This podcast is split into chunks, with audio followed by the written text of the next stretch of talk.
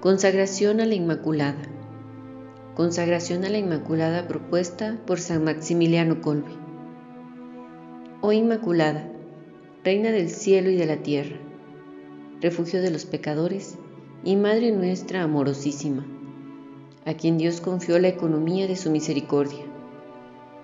Yo, pecador indigno, me postro ante ti, suplicando aceptes todo mi ser como cosa y propiedad tuya a ti, oh Madre, ofrezco todas las facultades de mi alma y mi cuerpo, toda mi vida, mi muerte y mi eternidad.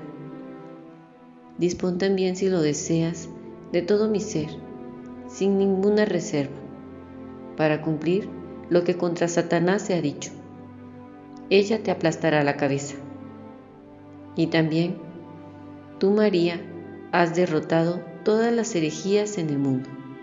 Haz que en tus manos purísimas y misericordiosas me convierta en un instrumento útil para introducir y aumentar tu gloria en tantas almas tibias e indiferentes, y de este modo aumentar, cuanto sea posible, el bienaventurado reino del Sagrado Corazón de Jesús.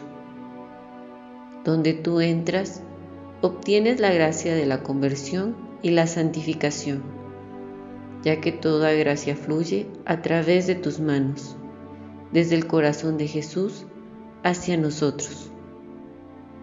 Hazme digno de alabarte, oh Virgen Santa, y dame fuerza contra tus enemigos.